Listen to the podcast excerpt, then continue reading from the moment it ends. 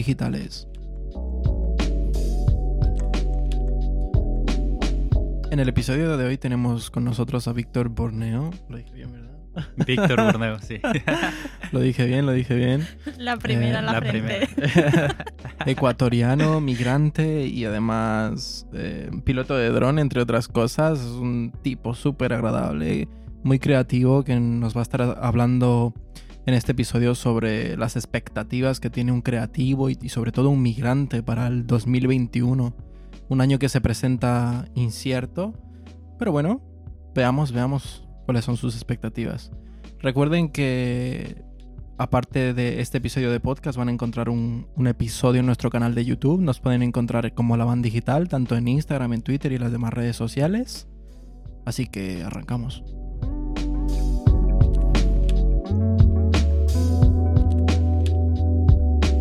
Nómadas digitales. ok. El encuentro de hoy, la verdad, me recuerda un poco a, a cuando empezamos eh, durante la cuarentena, porque tenemos público. Sí, sí. Tenemos público, tenemos... Luego conectaremos un micrófono de ambiente para que se escuche que está mi hermano comiendo y podamos hacer un poco de ASMR, ¿no? Eh, buena. La verdad nunca he estado en un lugar con, con tantos públicos. Pero bueno, Respetando siempre las distancias de seguridad por la pandemia y demás, por supuesto, ustedes ya saben. Bueno, Sí. Víctor, muchísimas gracias por venir, man. Eh, a bienvenido. ustedes, a ustedes chicos por invitarme. La verdad es un placer conocerlos por fin. Están haciendo un muy buen trabajo con lo que están haciendo y soy fan número uno de lo que están haciendo. Así que gracias de verdad por invitarme a su programa. Buenazo, buenazo. Bueno, cuéntanos, Víctor. A ver, eh, te preguntaba antes, ¿no? ¿Quién eres? Que necesitamos, necesitamos un pequeño listado, ¿no? Como de palabras clave para encontrar tu nombre dentro del, del mundo. Pues como muchos me conocen, la mayoría de mis amigos, yo soy una persona tranquila y que la verdad siempre he intentado ayudar con lo que se pueda. No tengo muchas expectativas, la verdad, pero siempre intento ayudar por ahora porque cuando no tienes claro tu camino, pues al menos intenta ayudar alrededor, ¿no? Eso sería prácticamente como me describo. Entonces, en una línea temporal, ¿cuál es tu historia? O sea, tú naces en Ecuador y de ahí, ¿qué pasa? Yo nazco en Ecuador hace 26 años y viví casi toda mi juventud ahí, hasta que a los 14 años mi madre me toma a vivir un año en España. Ahí es cuando empieza la aventura de, salir del país y de conocer nuevas experiencias, porque como ustedes saben, estos son todo lleno de nuevas experiencias. Entonces más o menos a esa edad yo ya salí del país y empecé a entender lo que es la migración, lo difícil que es y lo que conlleva todo este camino, prácticamente. ¿Y cómo es emigrar a los 14 años? Eh, bastante difícil para una persona que nunca había salido del país, entonces sí me cambió desde la manera de pensar hasta la manera en la que te comunicas con la gente, porque yo ahora veo muchas personas que, por ejemplo, regresan de un país emigratorio como es España a nuestro país, Ecuador, y ellos hablan todavía como españoles. Y la gente los critica, y yo no entiendo por qué los critican. Si tú no puedes llegar a España y hablar como ecuatoriano, porque la gente no te va a entender. Tú tienes que hablar como un español para que ellos te entiendan, ¿me entiendes? Entonces, yo cuando llegué de Ecuador a España, la gente me criticaba un poco por mi acento y tal, y no sé qué, y no lo entendía mucho. Entonces, fue difícil en ese aspecto el cambio. Fue un poco criticarme en España por mi acento español y criticarme en Ecuador por mi acento español. Entonces, bastante raro, la verdad. Yo, yo lo entiendo, lo entiendo bastante. Además, bueno, personalmente yo eh, llegué a España muy pequeña, Mm. pero yo recuerdo tener mi acento latino, tener mi S y, y no saber pronunciar la Z porque es complicado cuando tú, tú creces. En, en Latinoamérica la Z no, no se pronuncia. Y, Solo- y a mí se me arraigó, o sea, se me impuso, más bien dicho. Se me Claro, impuso. eso, eso lo comentábamos en algún, bueno, con alguno de los invitados anteriores, alguna vez, no sé si incluso fuera de, de la grabación, Probablemente sí. eh, que por ejemplo nosotros llegábamos incluso más pequeños. Por ejemplo, tú, ¿cuántos cursos est- estuviste allí, el de la escuela y eso. Solo uno, solo uno, la verdad. Porque como en ese tiempo llegó la, la crisis a España, pues tocó regresar al país de uno. Mm, Pero prácticamente un año, sí. Claro, porque por ejemplo en nuestro caso, tanto Leslie como yo estuvimos ahí desde primero de primaria de la escuela, ¿no? Desde el, o sea, bueno, yo no sé tú. Sí, yo, yo recuerdo haber dado un, un año de, de párvulo y empezar primaria. Y yo sí me acuerdo, claro, yo sí me acuerdo que en la escuela los Claro. profesores me hacían leer y si yo no pronunciaba la Z me, me, me. Claro, no es que me corrigieran, me obligaban a volver a leerlo hasta que lo dijera, lo dijera con la Z. Entonces, o sea, como que creaban en mi cabeza algo así como que no pronunciarlo con la Z está mal. ¿no? Exactamente, eso es lo que me pasaba. Y claro, vos tienes 5 o 6 años, güey. O sea, vos estás aprendiendo eso. Básicamente es lo que aprendes, ¿no? O sea, Es que, es que está más que claro. Yo, por ejemplo, la gente siempre dice, ay, no, es que este habla como español, que no sé qué. Yo no puedo ir a España y decirle, oiga, deme un motecito o algo así. No, es que no me van a entender. ¿qué pasa, vecino? Es que pasa, vecina. No, no lo van a Sí, entender. se te, se te van a quedar mirando raro. Claro, en plan, de, este "¿Y muchacho este que... loco?". Por ¿De dónde eso- ha salido? Eso fue bastante difícil, la verdad, al principio. Más por el bullying que había en ese tiempo y todo. Ah, que el español, que no sé qué, o, o el latino en tal. Yo no tuve bullying nunca del malo, de que alguien me haya golpeado o algo por el estilo. Pero sí vi un poco de bullying en España, diferente al que había visto en Ecuador. Claramente está un poco más difícil de asumir, diría yo. La verdad, en España, pero igual era bullying. O sea, había en Ecuador como había en España, no voy a decir que es más en un lado. Y en ese sentido, em, de las primeras cosas que tú aprendes cuando sales de Ecuador, eh, ¿qué, qué podrías contarnos? O sea, ¿qué, sientes tú al salir de Ecuador? ¿Es, ¿Hay algo, alguna cosa nueva que aprendes? Lo que aprendes es que el mundo es más grande de lo que te habían impuesto en tu país. Estás, cuando estás en tu país y, y nunca has salido, estás encerrado en un círculo, la verdad, que tú no entiendes en ese momento. Una vez que sales de él, eh, empiezas a entender lo que pasa alrededor, yo creo. Empiezas como que a despertar la mente y a pensar diferente. Entonces, yo diría que eso, que salir del, de- del país me abrió la mente al- a, la clase de vida que yo llevaba y la clase de, de alrededor que yo tenía, ¿no? Creo que mis amigos, familia, quién de verdad importan, ¿no? En tu vida, personas así. De eso me di cuenta, la verdad, cuando salí por primera vez. Bueno, entonces marcamos la línea temporal de Víctor Borneo y estamos en, en nace en Ecuador hace 26 años, a la edad de 14 años se va a España y a partir de ahí te regresas a Ecuador. Me regreso a Ecuador. Eh, ¿Y cómo transcurre la cosa? Cuando regreso a Ecuador, pues como digo, la, la mayoría de gente se burlaba por mi acento ya en ese tiempo y lo cambié muy rápido. O sea, fue un instante de dos, tres semanas de volver a hablar mi ecuatoriano, diría yo. Entonces tampoco fue mucho, pero sí llegué a extrañar muchísimo, muchísimo España cuando llegué a Ecuador. Mi primera semana en Ecuador, yo lloraba, yo me sentía como que no, ¿qué hago aquí? Esto es totalmente distinto. Yo quería regresar, la verdad a lo que es España, vivir otra vez la vida que había vivido antes y empezar a volver a experimentar lo que estaba experimentando antes fuera del país. Porque en esa... Increíble. Perdón. No, ¿qué es, qué, qué es lo que más extrañabas tú de, de España entonces? Yo creo que más la gente abierta en ese tiempo que había conocido, todos mis compañeros de clases eran muy abiertos a, a cualquier clase de conversación, a cualquier tipo de conversación, los profesores incluso. Había profesores ayudando muchísimo a los alumnos, cosa que yo no había visto en mi país antes. O- Dame un ejemplo, ¿no? Porque estamos hablando de, de una persona de 14, 15 años. Claro, empezar a darte cuenta de cosas a esa edad es, es también es difícil porque no, no acabas de saber qué es verdad y Qué qué, es verdad. y qué es imaginación. En plan, porque yo veía a mis amigos del colegio. Hay una cosa en España que no puedes perder los cursos más de dos veces, ¿no? Algo así es. En ese tiempo era así, no sé si habrá cambiado ya, pero en ese tiempo si perdías más de, o sea, perdías un año, tenías que obligatoriamente pasar al siguiente año y dar unas pruebas igual. Nunca te dejaban con otras personas. Entonces ya solo viendo eso decía, en mi país tú pierdes el año y te dejan con tus antiguos compañeros, tienes que verlos a tus futuros compañeros graduarse en tu nariz y tal. No sé, cambiaba, me cambió mucho la mentalidad de todo. Empecé a sentir la amabilidad que tenían los españoles. O sea, diferente a la ecuatoriana, ¿no? Porque los ecuatorianos también tenemos amabilidad, pero en diferente sentido, diría. Entonces eso es lo que extrañaba, la, la- lo- sentirme tan libre en un país donde La verdad la gente me trató siempre desde que llegué súper bien. Entonces extrañaba la verdad eso, sentirme un poco más libre de, todo el mundito que había creado en Ecuador. Y entonces a las dos, tres semanas eh, que tú ya te regresas a Ecuador, ¿qué, ¿qué, es lo que cambia en ti? ¿Simplemente te resignas a aceptar la realidad en la que vives?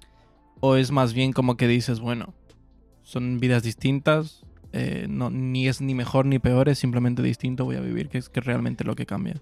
Eh, dejé de pensar como pensaba antes, en el que el mundo está solo en Ecuador y que mi vida va a ser en Ecuador y que tengo que pasar el resto de mi vida aquí eso cambió totalmente para mí desde el día que regresé. Supe que lo que quería hacer era acabar el colegio y poder irme a donde sea. Yo no sabía dónde en ese tiempo, pero sí sabía que quería irme lejos. No quería estar enredado en esa sociedad, la verdad. Entonces el rato que tú te das cuenta de eso, de que quieres salir, ¿cómo choca eso con la personalidad que tú estás desarrollando en ese momento? Porque claro, todos tus mm. amigos, en cuanto empiecen a preguntarte y tú les digas, no, la verdad es que yo quiero, quiero irme, y ahí hay un choque, ¿no? La verdad eso es algo muy difícil, nunca lo he dicho ni se los he dicho a mis amigos tampoco, porque ha sido bastante difícil intentar explicarles a ellos que yo ya no me siento parte de una familia de amigos, por ejemplo, porque ellos cuando yo los llamo o lo que sea, ellos hablan de sus asuntos, cosas que pasan y que yo ya no he vivido. Entonces es como que, ¿de qué estás hablando? No te entiendo. ¿Me puedes explicar tal? Entonces tienen que contarme tres o cuatro historias más para yo poder entender de lo que estaban hablando, ¿me entiendes? Entonces yo diría que me he alejado de todo prácticamente para poder estar viviendo bien aquí en Londres ahora mismo. Claro, o sea, tuve que alejarme de todo prácticamente. Llegamos a ese punto, ¿no? ¿A qué, a qué rato vienes a Londres? Porque ¿cuánto tiempo más estás en, Ecuador? En Ecuador estuve, eh, acabé el colegio, eh, a los 19 años acabé el colegio y decidí trabajar para moverme. Esa fue mi idea. Entonces empecé yo a trabajar, no quise estudiar, estudiaba a distancia, pero prácticamente no lo seguí. Entonces empecé a trabajar desde muy temprano y saqué un poco de dinero ahorrando, ahorrando, me volví a involucrar en la vida ecuatoriana, como uno dice, a viajar en Ecuador, a conocer, ¿sabes? Tenemos un país increíble. Entonces me dediqué un poco a eso y había perdido, la verdad, ese sentimiento que tenía de salir del país en ese tiempo, hasta que me encontré, creo que en esa posición donde la mayoría se encuentra ahora en Ecuador, atrapado.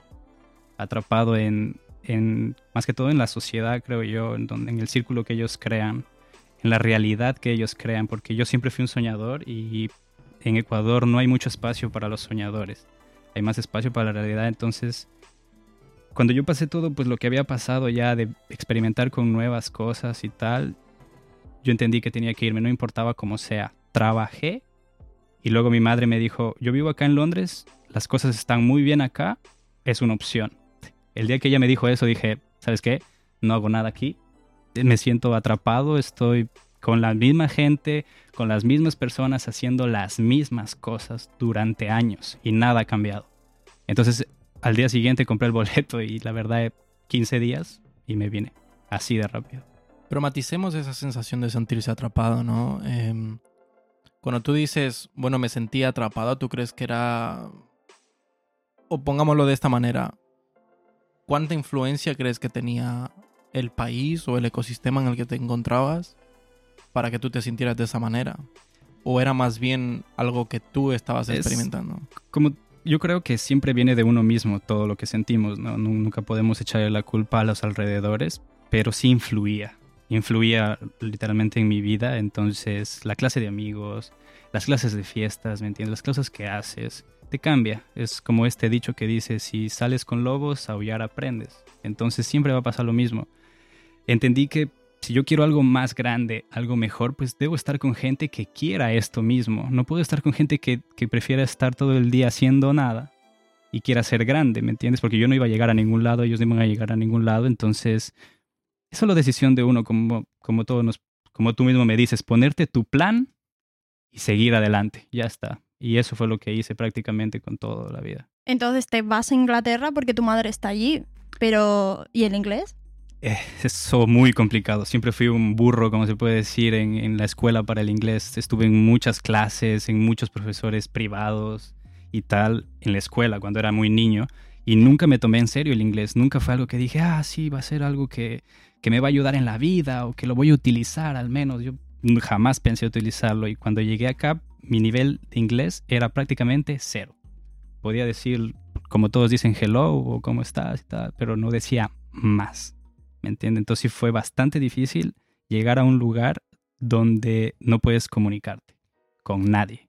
Y cuando llegas aquí, porque ah, yo, yo ahora mismo hasta, hasta ahora de lo que voy entendiendo es lo siguiente, ¿no? O sea, porque fuera de como que de culpar de ninguna manera hacia tu estancia en Ecuador, es más bien como que el haber estado en España, porque estuviste muy poquito tiempo, no es que te cambiara por el sentido de, wow, España es mejor, sino yo creo que fue como un detonante hacia algo que tú llevabas dentro. Exacto. Tú quizás tenías como dentro de ti el bichito de viajar y el bicho de decir, no sé, yo quiero hacer cosas distintas, ¿no? Quiero salirme Porque sí que es verdad que en Ecuador, quizás lo que yo pude sentir es que estaba establecido que tú después del colegio inmediatamente ya entrabas a la universidad. De hecho, yo entré a la universidad ya y, y conforme terminaba de, estudiar el colegio, eh, vos no acababas de haber terminado y ya estabas haciendo las prepruebas para entrar a la universidad. Exacto. Enseguida las pruebas, universidad y después trabajo, ¿no? Era como que estaba todo ya súper marcado y sí que te puedo comprender en el sentido de que hay como un detonante que te dice, no, no, yo,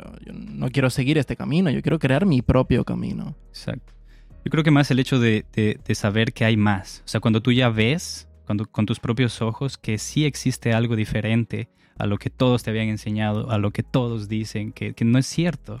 Que no es cierto el círculo en el que te encierran en, los países, porque en los países la gente está un poco encerrada, porque no, no pueden ver un poco más allá. Entonces esa oportunidad de salir del país y volver a regresar me abrió totalmente los ojos, en todos los sentidos. Es que no puedo decirte exactamente todo, pero es en todo, desde la manera, como dicen, de hablar, de comer, de ver las cosas. O sea, fue todo, todo un cambio totalmente. Por eso yo creo que siempre fue ese afán de salir a la final del país y conocer nuevas experiencias. Y entonces, si, si tu primer viaje a España, tu primera salida de Ecuador fue el detonante, ¿cómo nombraríamos a tu llegada a Londres? La re... El revivir del Fénix, podría decir. En plan, eh, cuando yo llegué, pues como les digo, estaba un poco ya eh, estancado en Ecuador, entonces cuando llegué aquí, pues fue una oportunidad de volver a abrir las alas, de volver a soñar, de volver a creer, de volver a pensar en mí mismo. Más que todo, como ustedes sabrán, cuando todos vienen aquí, pues vienen solos.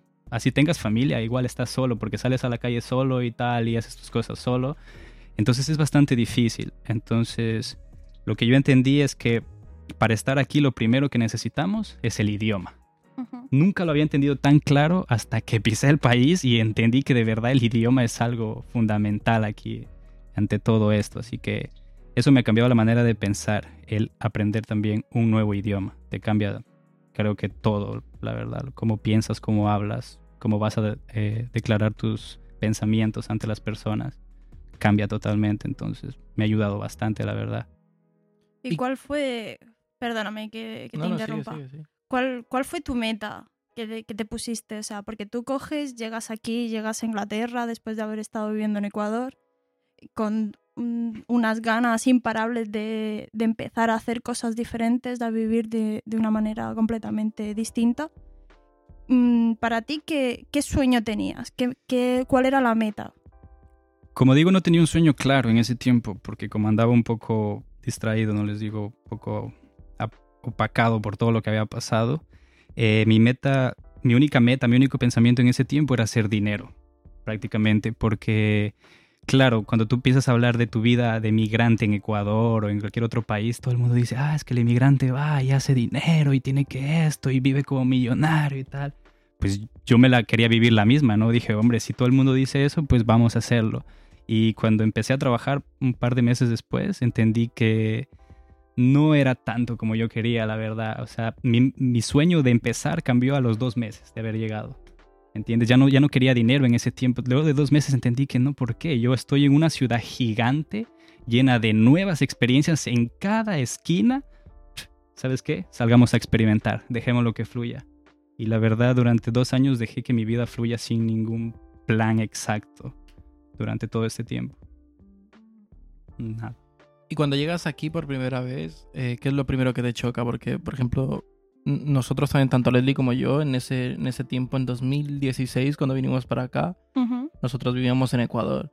Yo recuerdo que, bueno, de las primeras cosas que más me chocan en ese sentido, cuando llego acá por, por segunda vez, ¿no? Porque habíamos estado antes. Sí, pero solo de vacaciones.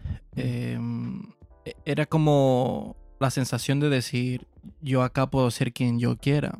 Em, independiente, porque claro, es que yo no es que fuera una persona mala o de pronto fuera un fracasado en Ecuador o me fuera mal, pero era como una oportunidad de decir, si hay ciertas cosas que no me gustan de mi vida, acá ya nadie las conoce, ¿no? Acá Eso es puedo empezar de nuevo. Sí. Podrías empezar de nuevo desde cero, cambiando tu vida totalmente si quisieras. Eso es verdad. Porque nadie te conoce, nadie te conoce. Entonces, igual la gente no es que te pregunte tampoco aquí, ah, ¿de dónde eres? ¿Cómo vienes? ¿O qué viniste? Como en Ecuador, que les gusta hacer más de, necesito conocerte para poder salir contigo, ¿me entiendes? Aquí es más de, hola, ¿qué tal? ¿Eres mi amigo? Sí, vamos, salgamos y hagamos esto. Esa es una de las cosas que más me chocó aquí, que yo no entendía al principio, es eh, la facilidad de la gente. O sea, lo que, cómo se expresa la gente, cómo va contigo así se acerca y te dice algo, no sé, en el supermercado, estás ahí y te dice, oye, ¿y qué es esto? Y no sé qué, y vos como que, ¿Te ¿te conozco? Exacto, te conozco, así, no, así esto y tal. Y me, me pareció muy, muy bueno, la verdad, la manera que tienen de expresarse ellos acá, más abierta, creo yo. Eso fue lo primero que me chocó al llegar a este país. Con menos diplomacia, ¿no? Mm, sí. Pero hay muchas cosas, hay muchas cosas. La gente está también en esos países como tienen más libertinaje de expresión. Vi cuando recién llegué, ¿no? Ahora no, pues con la pandemia no hay mucha gente en las calles, pero la cantidad de gente en los trenes, en las calles, como Oxford Circus. Es abrumador. ¡Buah! Buah, yo me quedé así. La primera vez que lo vi, no, no sabía si había fiesta o si era algo. Total, era un día normal en el centro de la ciudad de Londres. Muchísima gente, muchísima gente para mí. Nunca había estado en una ciudad tan grande, la verdad. Nunca. Entonces eso también me llamó muchísimo la atención. El primer día que, que pisé eh, Reino Unido. Eh, recientemente alguien me decía algo así como Londres no es realmente Inglaterra por la cantidad de culturas diferentes eh, que viven dentro de la ciudad. Como que la propia ciudad ha creado su propia cultura dentro de la ciudad. Entonces te pregunto lo mismo que antes. ¿Hasta qué punto crees que la manera de sentirte aquí viene influenciada por, por la ciudad en sí como ecosistema? Eh, yo la verdad siempre he sido de mente abierta a todo. Entonces, eh, cada que tengo un nuevo amigo de alguna nueva religión o de algún nuevo país, pues obviamente voy donde él y le digo, ¿y qué comes? ¿Y qué religión eres? ¿O y qué te gusta hacer? Soy muy curioso en este aspecto. Me encanta aprender sobre otras eh, culturas. Entonces, llegar aquí a Londres creo que ha sido lo mejor que he podido hacer para esto, porque realmente es un lugar donde encuentras de todo y para todos. Entonces, yo creo que sí, eso. Eh, a mí me encanta, a mí me encanta. Yo no puedo decir más que me encanta tener tantas culturas alrededor mío y entender qué es lo que pasa. No necesito irme a China o a Japón para, para hablar con un japonés y que me explique cómo fue su vida o lo que sea. Lo tengo aquí. Es increíble, me encanta. Eso sería. Mm. Bien, y entonces ¿cuánto tiempo llevas aquí? Voy a cumplir tres años, ocho meses. Este mes que termina.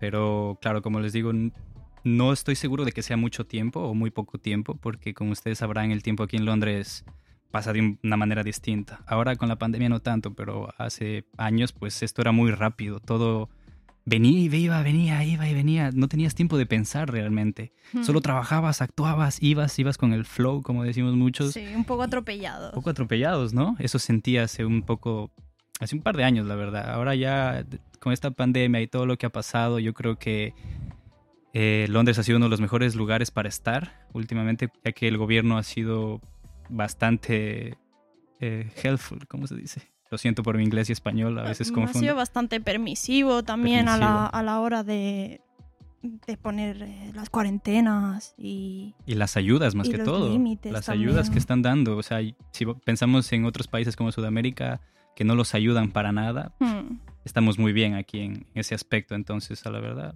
muy buena decisión. Y en el tiempo que, en el tiempo que estuviste en esos tres años y ocho meses, em, ¿tuviste tiempo de encontrarte a ti mismo? Encontré el camino de encontrarme. No me he encontrado todavía. Estoy seguro de que falta mucho más por explorar y mucho más por conocer. Y estoy seguro de que algún día voy a llegar a mi cometido, que como estuvimos hablando hace un poco tiempo, de ayudar, ayudar a alguien o sea, ayudar a esta sociedad en lo que se ha convertido y en lo que estamos haciendo, aunque suene un poco imposible, pero espero algún día llegar a eso. Entonces, durante todos estos años he estado en el camino que me está llevando, creo, a convertirme en mejor persona, a cambiar mis actitudes, a cambiar todo lo que era, todo lo malo, lo negativo, lo he transformado en algo bueno e intento seguir ese camino, la verdad.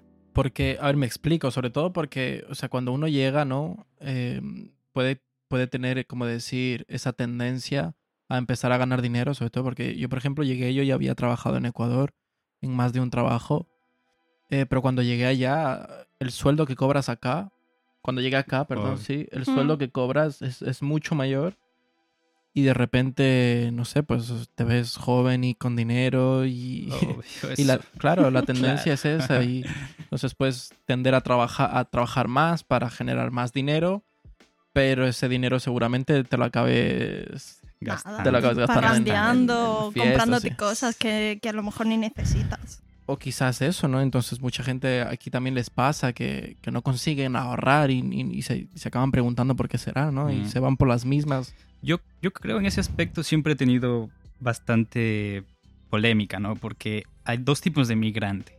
El migrante que viene aquí y ahorra toda su vida, no sale. O sea, no salir es no restaurantes, no fiestas, no amigos, no nada. Y ahorrar.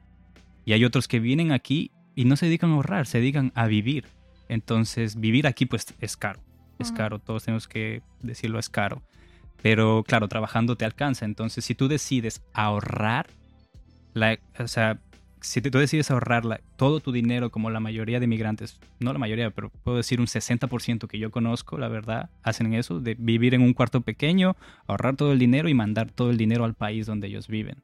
Entonces yo cuando llegué aquí decidí por mí mismo no hacer eso. O sea, yo lo que no quería es encerrarme en un cuarto y ganar mi dinero y enviarlo a mi país o alguna cosa.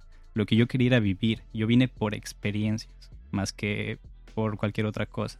Al principio fue, como les digo, eh, el afán del dinero, como todos, pero luego entendí que no, que la verdad es más por mi experiencia, por cosas que uno quiere, la felicidad, que te hace feliz. Más que todo en un país tan grande que te permite, que te permite soñar y te permite lograr sueños. Claro, porque más que todo cuando vos dices, pucha, me dedicaba a vivir, ¿no? Es como que me dedicaba a vivir.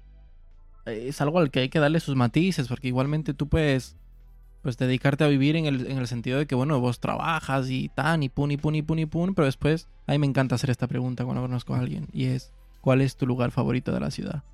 Puta, y se me saben quedar como Eh, que... Yo mm, sí tengo algunos, pero es que es bastante difícil. No, yo sí tengo algunos, yo sí tengo algunos, yo sí he recorrido prácticamente toda la ciudad, no te quiero, no te quiero mentir, pero como te digo, soy un hombre que le gusta explorar, salir, yo no soy mucho de estar en casa.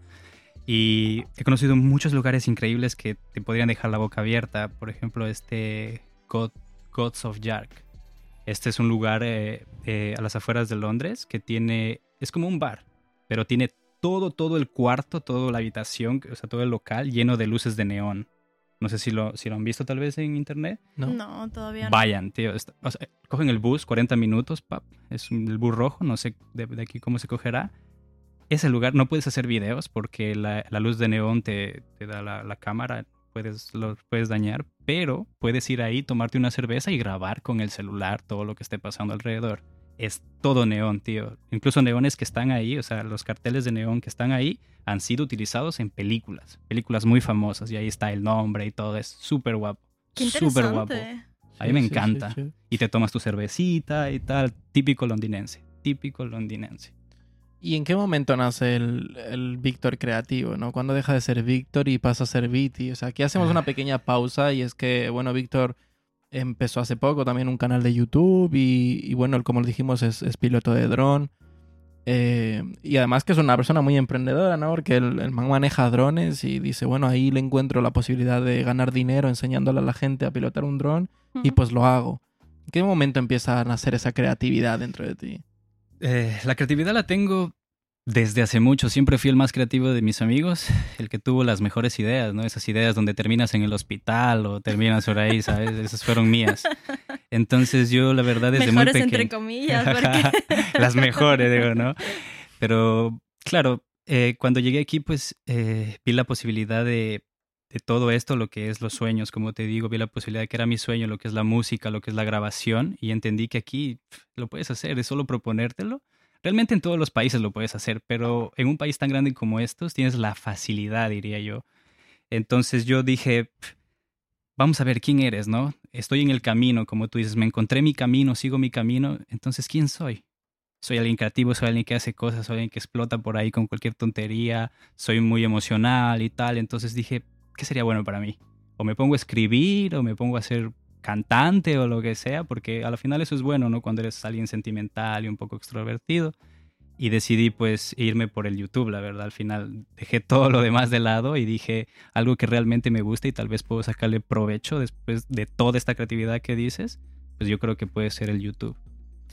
Y, y bueno, eh, yo, no quiero que nadie se me ofenda tampoco, ¿no? Porque obviamente sí que estamos hablando de forma muy abierta en el sentido de, bueno, Víctor se sentía de determinada manera estando en Ecuador, etcétera. Pero más que todo, yo quiero que se centre en este podcast aquella persona que le esté escuchando y diga, ya yo me siento igual. Yo me siento igual. Porque, es que, porque incluso... Claro, ¿no? Porque incluso en eh, esto que decimos ahorita de quién soy, o es que yo cuando estaba allá yo sentía que no tenía tiempo de pararme y decir quién soy. O sea, era como que nadie se lo cuestionaba, ¿no? ¿Quién eres? ¿A dónde vas? ¿Por qué vas hacia acá? ¿Por qué estoy estudiando esto? Está todo como muy forzado a, que sigas lo que todo el mundo ha hecho, ¿no? O sea, desde pequeño tienes que estudiar, tienes que ir a la escuela, tienes que ir a la universidad y tienes que tener un buen trabajo. Pero sobre todo, el cuestionamiento estaba castigado. Yo me he encontrado más de una vez que el cuestionamiento estuviera castigado y yo era como que, ¿por qué esto, por qué en mi carrera, que es, qué sé yo, ingeniería de no sé qué, estoy estudiando esta asignatura? Eso, eso es lo peor que podías haber hecho en un país como era como que, porque sí, ¿no? Cuestionar yo creo que es un problema, es un problema muy grande por el miedo al que les da el cuestionar, el cuestionar algo en Sudamérica a la final sí, yo creo que a todos nos, ha pasado cuando viajamos de un país al otro. Aunque también he visto muchos aquí que dicen, ah, no, yo extraño mi país, me regreso mañana, ya, ya no aguanto esta mierda y tal.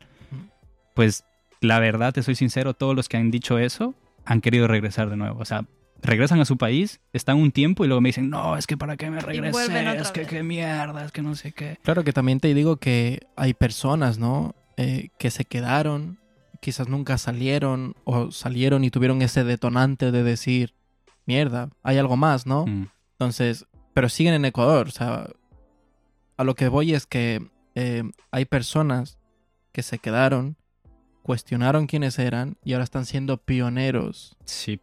¿No? Y es como, ¿no te da un poco de rabia? ah, yo qué te diré. Envidia. la envidia es normal, la envidia es algo que va con los humanos.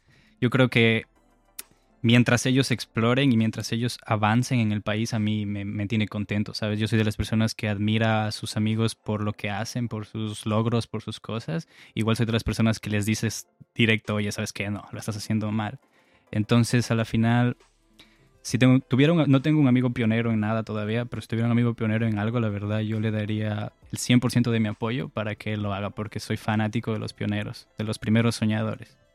Fanático. además es, es, bueno, ¿no? Llegar a un punto en el que digas, el, país realmente llegó a cambiar gracias a, a personas que se replantearon por qué las cosas funcionaban de esa manera y las empezaron a cambiar. Exacto. Aunque así sea uno a la vez, así sea un soñador a la vez, que empiece a cambiar algo y va a cambiar muchísimo. Porque ya si él cambia, pues su familia cambiará y todos los que convengan en su familia y tal, ¿me entiendes? Ya con el hecho de juzgar, como tú, no juzgar, perdona, con el hecho de, de ¿Cómo fue la palabra que utilizaste? Para, para decir, o sea, decirle a la gente lo, lo que tú de verdad sientes es bastante difícil, porque la gente te dice, ah, no, tú estás loco, o ¿por qué estás diciendo estas cosas? O no, las cosas son así, o asá, o asá, o asá. Es lo típico que me decían allá. Por ejemplo, decirle a alguien, oye, me voy a hacer eh, youtuber y, y, me voy a hacer famoso. ¿Cómo te, cuando tú dices eso en Ecuador, ¿cómo te mira la gente? Claro, en ese entonces era algo onírico, ¿no? Algo que pertenecía más bien a los sueños de un pobre Wambra que está como que soñando y tal, etcétera. Cállate, no digas tonterías y este céntrate en lo que te tienes este que centrar. Claro, pero sin embargo, aquellos que se quedaron y fueron ahora pioneros se están llevando, están llevando. toda la, o sea, la comunidad de un youtuber ecuatoriano es todo el país, ¿no? Porque fue pionero. Sí, pero aún así eh, eso es riqueza. Al, al fin y al cabo, todo, todos los avances, todas esas nuevas ideas Cualquier son cosa, riqueza para tu país y tu cultura, al fin y al cabo. Es importante. Por eso es que me encantan. Por eso es que me encantan. Porque es pionero, abren, abren una puerta, o sea, ellos abren su puerta y dejan la puerta abierta para miles de personas más que vienen atrás, que tal vez se sintieron como ellos, y que Exacto. inventan nuevas cosas. Entonces, muy, muy, muy bueno. Además que el liderar con el ejemplo siempre, yo creo que es la manera más fuerte de poder cambiar a una persona, de poder influenciar, ¿no? Hmm. Que tú ya ves, dices, no, mira, ya hay alguien, ya hay alguien que hizo. Si ya hay alguien que hizo, entonces ya, pues yo No también es tan puedo, complicado. Ujú. Exacto. Así funcionamos los humanos, lamentablemente. Pero bueno. ¿Y qué te iba a decir? ¿Y qué significa, a ver, para los que estamos aquí presentes y para mi hermano que está comiendo todavía? Nah, ya terminado. ¿Qué significó 2020 para los migrantes? 2020 para los migrantes.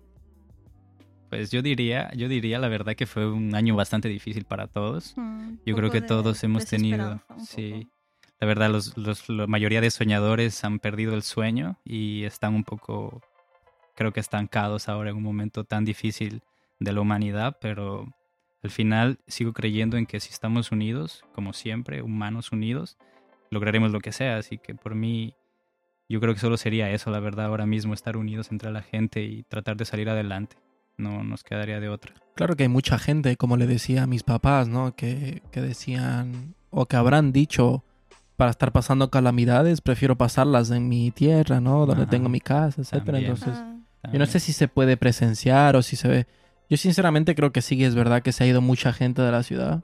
Sí, Sí, se ha definitivamente, notado. sí. Pero yo sinceramente tenía... He tenido esa sensación, sí, pero para mí en mi cabeza sonaba, para estar pasando calamidades, me voy a Londres, Mm. ¿sabes? Mm, Porque yo decía, aunque sea un, un mínimo, algo, algo encontraré de trabajo. Creo que eso dependería, pero de tu manera de pensar. Sí, obvio, Porque claro. tú, como sabes, has viajado mucho, tienes otras experiencias. Por ejemplo, si tú le dices eso a una persona que ha estado toda su vida en Sudamérica, no pensaría igual. Ellos son Obvio, los que pero ta- piensan. Muchas veces también porque eh, el, el latino tiene ese arraigo, arraigo muy importante hacia su familia. Y es en Mm, plan, También. para sí. estar aquí muerto de asco, pasando las putas, pasando hambre, pasando frío, me voy a mi tierra, me voy a mi casa, Claro. con mi mamá, con mi abuelita, con mis tíos, Donde con mis todo. hermanos. Y aunque tengamos que compartir un pan entre 20, no voy a estar tan mal. Sí. Pero claro, eso depende cómo lo veas, supongo, ¿no? Porque estar mal, todo depende de uno. En un país como estos tan grandes, yo nunca he visto a nadie, nadie, la verdad, que ha estado muriéndose en una esquina, sin dinero, sin nada. Aquí en este país todo ha sido elección de cada uno. O sea, tú eliges tu camino, tú eliges cuánto dinero, tú eliges qué trabajo. No es como en Ecuador que tienes, por ejemplo, tres trabajos y de esos trabajos tienes que elegir porque no tienes más y no hay más oportunidad de nada, así sean trabajos que no te gusten, así sea trabajo. Yo creo que aquí sí, sí, sí hay más oportunidad realmente en ese aspecto. Y más que todo, bueno, ahora vamos a la cara de la- a la otra cara de la moneda, porque decíamos, habrá mucha gente que se ha ido, pero yo también creo que ha habido mucha gente que ha venido, ¿no? Porque vamos a, vamos al También, otro sí. migrante, el migrante que quizás estaba en otro lado o estaba en su propio país y de repente la pandemia hace que hiciera lo impensable, Mm. que era irse Ujú. y acaba viniendo a, a sitios como este. ¿Qué pasa? Que ahora mismo es, es- es- está súper complicada. Porque yo, claro, Sí. yo me acuerdo de haber buscado trabajo acá algunas otras veces y, y, y de escoger las entrevistas, ¿no? Mm. De escoger Sí. y decir, Claro. "Pues, quiero ir a esta o este me interesa más. Yo hasta veía las reviews de los lugares donde Claro, potencialmente conviene, podía ¿no? trabajar y decía, bueno, este me gusta más por el horario, este me gusta más, ¿no? Y ahora ya no. Eso, No, es que la, la situación está mal en, en- en todos los países y evidentemente si, si tienes la necesidad de irte, te las buscas como sea. Sí, a la final, eso sí, yo creo que uno todo es proponérselo al final, porque igual puedes venir aquí con, con el deseo de no hacer nada y no vas a hacer nada. O sea, es que no so- hay mucha gente que me escribe diciendo, ah, es que tú estás allá y ya ganas mucho dinero y tal. Y no es así. No es que tú cruzas el océano, estás acá en otro país y ya te haces millonario. Aquí tienes que venir a trabajar. O sea, yo he trabajado muchísimo en Ecuador, pero trabajamos, ¿qué? ¿Ocho horas al día? Como mucho allá, porque si te ponen más ya no trabajas y tal y no sé qué. Aquí yo llegaba a trabajar hasta 22 horas al día. O sea, es algo increíble. Entonces, todo cambia, todo cambia. Yo creo que todo depende de ti y de lo que tú quieras proponerte en el futuro. Entonces, ya vamos encauzando esto un poco hacia el 2021. Em, ahora con las expectativas del 2021, que es como, como les decía antes, el 2020 ya se siente que fue un año de transición, es un año que, bueno, ya iba para abajo. Entonces, ahora el 2021 como que quien esté pensando en voy a esperar qué pasa, yo creo que está haciendo mal. Yo creo que el 2021 es ya para coger y decir, puta, yo tengo que, que surfear contra lo que venga, porque así quizás en el 2022 pueda haber frutos, pero si el 2021 Si no te agarra nada, y te, y, te, y te estropea por ahí, yo creo que puedes acabar en situaciones muy malas. Yo Mm. creo también lo mismo. Es, yo creo que al final, si, si ya el 2020 no te enseñó y tú piensas aprender en el 2021, estás ya muy tarde. Porque lo que ya nos enseñó el 2020 quiere decir que el 2021 no tenemos que pasar por lo mismo. O sea, así es como yo lo veo. Ya, ya nos pasó mal el, el 2020. Lleguemos este 2021 con las buenas energías. No importa que todo esté mal, no importa que las cosas estén yendo pésimo, pero pongámosle esa energía que tenemos las personas, los humanos, esa energía buena, bonita que transmite a la gente. Entonces, eso yo creo que sería lo principal para empezar un año. Con tu energía, con tus buenas ganas, con tus buenas vibras. Pero no es una sensación agridulce. O sea, eh, evidentemente cada uno de forma personal está haciendo sus planes. Dice, yo quiero hacer tal, yo quiero conseguir tal. Si el virus me lo permite, ¿no? Si la situación de, de las cuarentenas, si abren fronteras, etcétera, etcétera. Cada uno depende de, de, de qué meta se ha puesto para este año. Pero no, no está esa sensación agridulce en vosotros de decir, sí, yo quiero muchas cosas, pero... Bueno, pues mira, yo ahí les planteo una pregunta a los dos, ¿no? Y se las planteo a los dos. Entonces, ¿qué tendría que pasar este 2021 a nivel personal para ustedes en sus vidas para que el 31 de diciembre de 2021 ustedes estén esperando a que sean las 12 para decir, Pues sí. pues sí, véngase nomás el Mi año. 2022, ¿no? ¿Qué tendría que pasar en tu, en tu vida? Pues en, en mi caso, la verdad, eh, no tengo nada propuesto para el 2021, pero si me pongo a pensar y analizar, yo creo que... Chamal, bro, ya Sí, ves. desde ahí empezamos mal, desde ahí empezamos muy, muy mal. Y lo tengo claro, lo tengo muy, muy claro. Claro, como les digo, he estado en una pausa más que todo en mi vida ahora, por todo lo que ha pasado, por todo lo que he intentado ya implantar y no, no me ha salido bien. Tú sabes que cuando las cosas no te salen bien, tu cabeza, tu cuerpo empiezan a sentirse diferente y tal. Entonces, por ahora es un proceso de meditar y pensar muy bien, lo que sí, con buena energía. No me importa qué pase, no importa lo que venga. Yo estoy pensando que haga lo que haga este 2021, lo voy a hacer con muy buena energía. No me importa si no me gusta, no me importa si es lo contrario a lo que quiero hacer, pero si yo lo hago, lo voy a hacer con mi máxima energía. No me di- importa. Dime una cosa y entonces ahí te vas a mojar un poco. A ver. Una sola cosa necesito que me digas para que tú el 31 de diciembre de 2021 respires y digas, bueno, Por lo menos he una hecho cosa, esto. dime una cosa. Eh, sería, la verdad sería poder conocer eh, la parte oriental del mundo que me hace falta, que no he visitado y que está ahí en un rincón, ¿sabes? Donde dices, algún día voy a ir y voy a conocerlo todo de allá, pero por ahora que se quede ahí, ¿me entiendes? Entonces, si yo este año lograría eh, viajar a esa parte que me hace falta, pues el 31 de diciembre estaría muy, muy, muy feliz, la verdad. Muy feliz. ¿Tú, Leslie? Pues mm, yo es que tengo muchas cosas en mente para este año, pero un poco como os comentaba antes, tengo esa sensación agridulce de decir, no sé cuán- cuántas de todas esas eh, metas que tengo para este año las voy a poder conseguir, pero yo sinceramente creo que si no me mantienen en casa encerrada, si no me vuelven a encerrar en mi casa como el año pasado, mm, muchas de esas las voy a conseguir. Y aunque sea solo una, yo voy a estar contenta. ¿Mm? Chévere, chévere. ¿Y tú no tienes alguna para este año? Yo tengo también muchas, sí, pero yo, yo más que todo diría, bueno, el 31 de diciembre en 2021 sería como haber empezado, aunque sea. ¿Sabes? Lo que más miedo me da es todos los proyectos que, que tengo en la cabeza de no empezarlos. Mm. Por lo menos empezarlos, podría decir. Bueno, después se quedó a medias. Pero lo probaste. También yo mal, ¿no? Pero por lo menos empezarlo este año. De no estar como que, no, bueno, vamos a ver, es que puta no me da la plata porque justo justo me quedé sin trabajo, ¿no? Me gustaría como que por lo menos decir, bueno, ya le empecé. O a- Claro. quizás me, me quería poner un- una cafetería gigante y me acabé poniendo un puestito de café. Pero Ah, por lo algo, menos, es ¿no? algo, Decir, loco, ya. claro, claro, claro, claro. Eso está muy bien. Una pequeña luz para, para sentirte motivado para continuar. Un pequeño acto. Un pequeño acto de bondad. Ya, te, te voy a hacer una última pregunta ya para ir terminando, porque la verdad sí está súper agradable, pero ya vamos por 46 minutos, cuando después Bueno. habrá recortes y demás. Pero por ahí ya está chévere. Entonces, ya. Imagínate.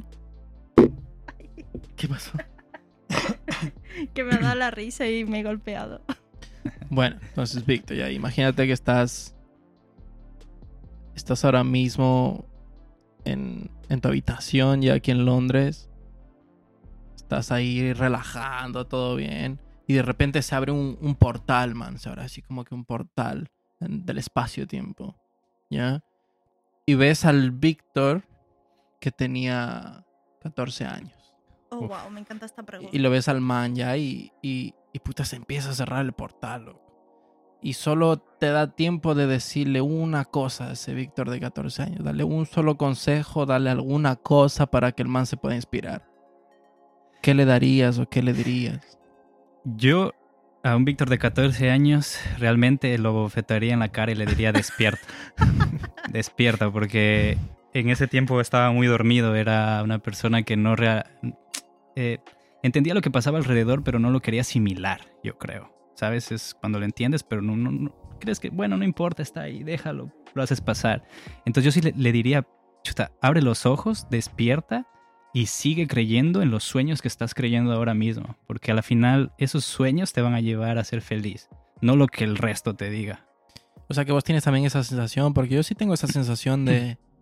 Ojalá hubiera empezado antes. Sí, sí, obvio que sí, ojalá hubiera empezado hace mil años antes. Uf, hubiera querido sí, pero no, no estaba enfocado, no estaba enfocado, no estaba en el, en el cuaderno que debo estar, digamos. Estaba escribiendo diferentes líneas de mi vida, yo creo. No me arrepiento porque al final me han hecho la persona que soy y gracias a eso pues soy fuerte y lo que quieran decir. Y me siento, la verdad, no cumplido totalmente, pero sí me siento feliz porque como te he dicho, he encontrado el camino y siento que en el camino que voy me siento feliz, ¿no? No, no como antes, que me sentía una persona un poco más eh, destructiva, podría decirlo, con mis ideas de pensar, como ya te digo, mis amigos terminando en el hospital, no era tan buena idea. Qué ¿sabes? radical. ¿sabes? Es que no era tan buena idea y empecé a pensar todo esto, empecé a, revivir mi vida anteriormente y ahora lo he cambiado, la verdad, y me siento muy, muy, muy feliz por lo que he logrado ahora mismo. Entonces, como creativo, y ya para terminar, eh, ¿dónde te puede la gente que haya escuchado este podcast, dónde pueden seguirte y por qué deberían seguirte? Pues chicos, si quieren saber eh, cómo es viajar y cómo es vivir en Londres, más que todo les quiero enseñar mi idea de pensar, cómo yo pienso y cómo yo vivo una vida normal aquí en Europa prácticamente, porque mis videos van a ser de toda Europa. Entonces, si a ti te interesa saber cómo es la vida normal de un chico acá, sin eh, carteles atrás, sin eh, cortar o nada, todo directo como va, porque yo quiero hacer mi vida como va y mi idea de pensar. Entonces, si te gustaría, simplemente lo puedes coger como ayuda. Si algún día vienes, revísalo y te va a, te va a ayudar a tomar decisiones o algunas cosas así. Entonces, si quieres seguir en mis redes sociales, yo estoy aquí para ayudarte a venir a Europa prácticamente. Esa es mi idea. Si necesitas cualquier ayuda de cualquier información, un lugar donde llegar, tal vez necesitas trabajo antes de venir, lo que sea, y puedo ayudarte la mano, yo estoy ahí. ¿Cuál es el nombre en tus, en Eh, tus BT plataformas? Tour es en mi canal, de, eh, mis channels de YouTube. BT Tour me pueden encontrar o pueden encontrarme como Big, Big-Burneo en Instagram. Cualquier cosa. Ah, y antes que nada, chicos, muchas gracias por invitarme. De verdad, son unos cracks lo que están haciendo. Los va a llevar muy, muy lejos. Sigan adelante. Eh, espero que mucha gente los escuche porque de verdad deben escuchar al migrante. Eso es algo que muchos estábamos esperando desde hace mucho tiempo, la verdad, y es muy bueno. Así que tienen mi apoyo 100%. Chicos, en lo que necesiten yo estaré y sigan adelante. No sé qué. Muchas gracias. Eh, no sé, espero que, que te hayamos tratado bien, que te lo hayas Muy, pasado muy muy, bien. bien. con nosotros. Yo personalmente me llevo una sensación muy optimista de esta pequeña reunión que hemos tenido contigo hoy. Ya sabes, nuestras casas tienen las puertas abiertas para Muchas cualquier gracias. podcast, cualquier cosa que Muchas quieras gracias. con nosotros, aquí estamos. El calorcito latino, ¿no? Siempre. El calorcito latino. bueno, ya saben, nosotros estamos en YouTube, nos encuentran como La Van Digital. Esto ha sido Nómadas Digitales, nuestro podcast.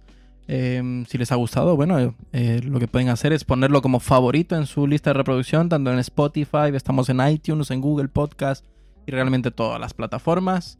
Muchas gracias por escucharnos y nos vemos en el próximo episodio de Nómadas Digitales. Ah.